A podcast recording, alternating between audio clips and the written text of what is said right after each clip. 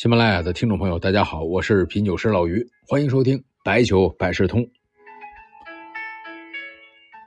昨天呢，网传一份中国人保的禁酒令啊，强调什么工作日人保的干部职工不允许喝酒啊，反正是提了好多的要求。这个内容一出来啊，就对股市的白酒板块产生了不小的影响。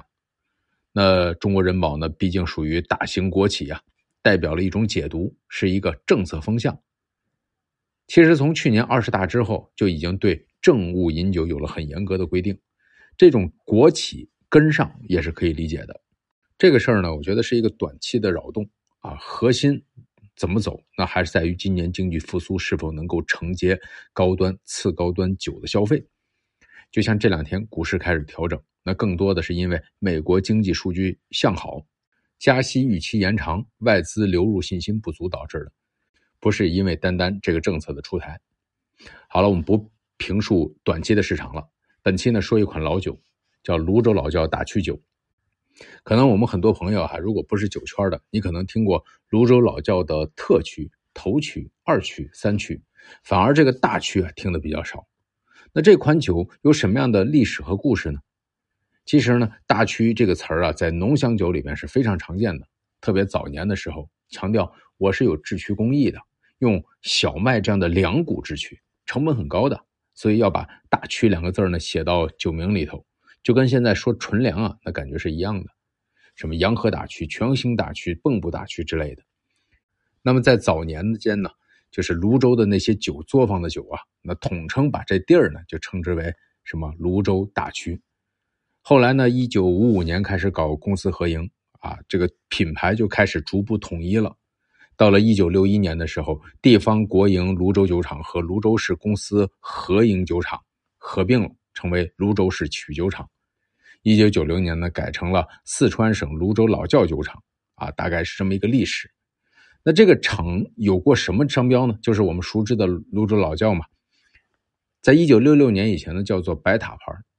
一九六七年呢，到一九八八年呢是工农牌，工农牌卢特，哎，这个是这个藏友当中比较硬的通货呀。还有一九八二年启用的泸州牌啊，这些呢都是内销产品。那还有一条线呢是外销产品，专供海外的。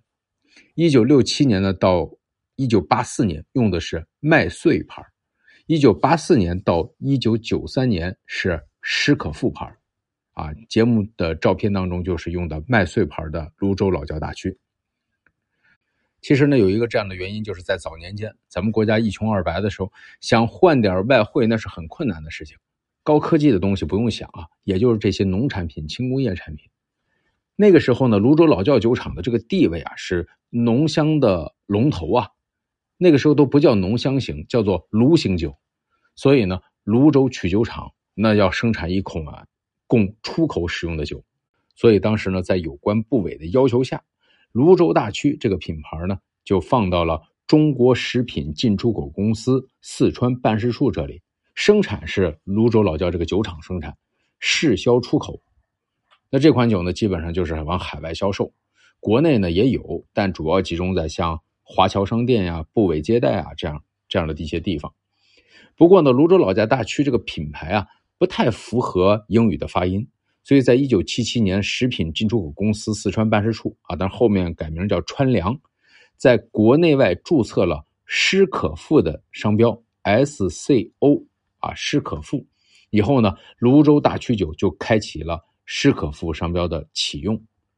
你看这个商标啊，你听到第一反应是什么？你看那个施是什么？那个施肥的施啊，就你就感觉这是一个化肥的品牌。但是呢，看了一些资料啊，从一九七七年到一九八七年，泸州大曲酒呢，每年出口量大概都几十吨啊，这个数量在当时呢不算太少。但是到了一九九三年，川粮呢不再跟泸州老窖酒厂合作了，有新的也是在泸州的酒厂来进行生产，不过呢就不能叫做泸州老窖大曲酒了，就是完全开始使用这个施可复的品牌。这个品牌呢，一直延续到现在啊，在国内呢一直有销售，生产的酒商呢现在是泸州施可富大曲酒厂有限公司，它的配料里边呢是有小麦、高粱和糯米，啊，这不能算是单粮了，加了糯米啊，我们知道会更加绵甜一点，口感上整体风评还是不错的。你看老听众可能都知道哈，原来有飞天标、长江大桥标，这都是为了出口，很多酒企呢都用过。诗可夫这个商标呢，当时只用在泸州大曲上，这是很独特的。那个时候啊，也是和泸州老窖特曲是同宗同源，加上又是出口，还是很有故事的，也是一个藏家青睐的品种。最后呢，我们借用网上一首赞美泸州老窖的诗文做个结尾：物以稀为贵，酒以陈为尊。若是陈家酿，便为尊上尊。